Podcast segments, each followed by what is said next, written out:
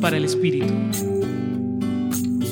No siempre nos resulta fácil aceptar lo nuevo cuando estamos amarrados o apegados a lo antiguo. Esto puede aplicarse a nuestra experiencia de fe cuando buscamos que el Evangelio y sus llamadas encajen en nuestros antiguos esquemas.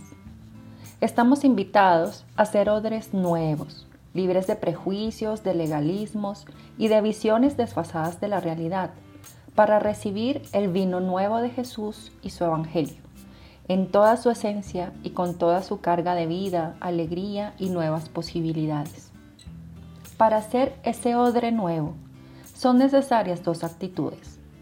En primer lugar, la escucha constante de la palabra, con el corazón abierto a su mensaje que siempre tiene algo que decir a mi vida, a mis acciones, a mis relaciones. En segundo lugar, estar en contacto con la realidad del mundo y de nuestro país, tocar la vida como lo hacía Jesús y dejarnos interpelar por ella con sus cambios y retos.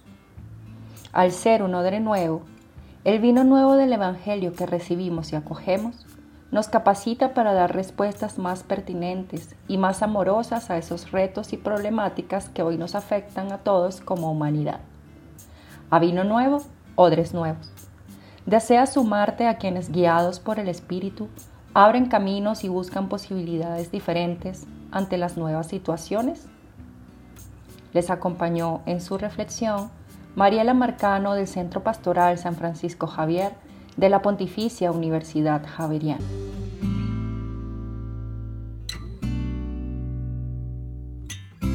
Escucha los bálsamos cada día entrando a la página web del Centro Pastoral y a javerianestereo.com.